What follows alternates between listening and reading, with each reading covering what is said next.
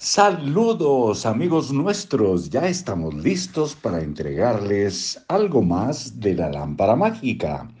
Gestión del conocimiento, una estrategia para alcanzar tus objetivos. Autor Keith Ellis, Empresa Activa. Soy Marcos Alfredo Coronado y les doy la bienvenida a Libros para Oír y Vivir. A menos que alguien haya estado donde tú quieres ir, no sabrá decirte cómo llegar a donde quieres ir. Si quieres buenos consejos, pregúntale a alguien que haya logrado lo que tú persigues y que te pueda aconsejar a partir de la experiencia. Pide ayuda a alguien que pueda ayudarte. Número 3 Procura que tu planteamiento merezca la pena. A veces las personas nos ayudan por amor y a veces por compasión. Por otro lado, sin duda, nos ayudan por una cuestión de interés propio.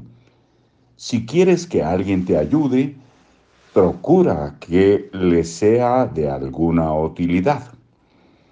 Cuando pides algo, la pregunta que con toda probabilidad se planteará la otra persona es, ¿qué gano yo con ello? Tu manera de responder a esa pregunta decidirá en buena medida si esa persona está dispuesta a ayudarte o no. Si puedes encontrar una manera de enriquecer su vida, ella se mostrará muy dispuesta a enriquecer la tuya. Si puedes encontrar una manera de servirle, te asombrará ver cómo ella está dispuesta a servirte a ti. No tienes que convencerla, ni tienes que persuadirla, ni tienes que presionarla. Solo tienes que procurar que merezca la pena para ella el resto viene por añadidura. Número 4. Sé sincero. No quiero decir que actúes con sinceridad, sino que seas sincero. No es una cuestión de la imagen que proyectas, sino de cómo te sientes. ¿De verdad quieres lo que estás pidiendo? Si no es así, ¿Cómo puedes esperar a que otra persona te lo dé? ¿Estás seguro de lo que quieres?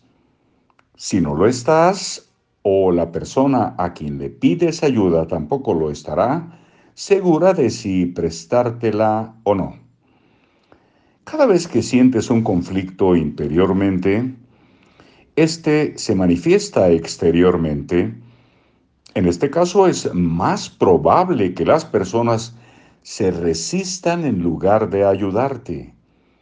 Si tienes dudas acerca de lo que quieres, convéncete primero antes de intentar convencer a otra persona.